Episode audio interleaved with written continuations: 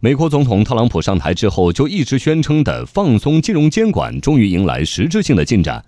美国国会众议院当地时间二十二号通过一项对中小型银行放松监管的法案。这一法案此前已经获得参议院通过，待总统特朗普签署之后即可生效。据了解，这项法案是对二零零八年金融危机后美国制定的严格的银行监管政策的首次重大修改。也是特朗普政府在推动放松银行监管方面的重大立法成果。根据这项法案，资产规模在两千五百亿美元以下的银行不用再参加美联储每年举行的压力测试。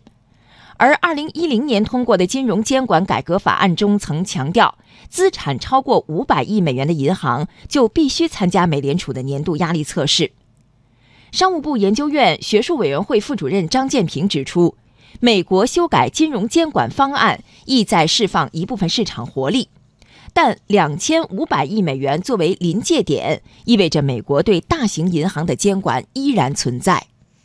我觉得，即使美国现在适当的放松金融监管，但是由于呢，就是它有这个过去金融危机的这样的一个教训，所以就是在这个过程当中呢，其实它对于这个呃。两千五百亿美金以上的这些大型的金融机构，实际上它还是要从严监管。那么对于那些中小的金融机构呢？因为在整个金融市场的风险相对可控的这种情况之下呢，它适当的放松监管呢，应该说呃问题也不是特别的大。